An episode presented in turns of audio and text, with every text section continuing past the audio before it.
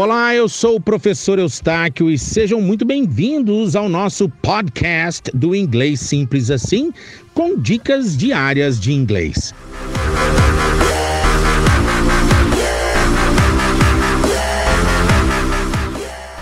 Olá, meus queridos! Nessa aula você vai aprender uma expressão muito legal e muito usada na língua inglesa. É a expressão hustle and bustle. Interessante que a letra T não é pronunciada em nenhuma das palavras, né?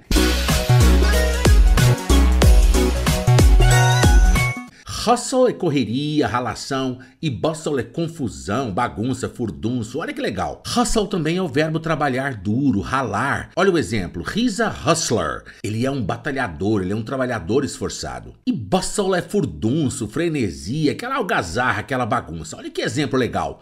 I'd like to live on a farm. I want to get away from all the hustle and bustle of the city. Olha outro exemplo legal. I think I will buy all my Christmas gifts in the first week of December in order to avoid the hustle and bustle of last minute shopping. Se você gostou de aprender essa expressão hustle and bustle, já deixa o seu like, e compartilha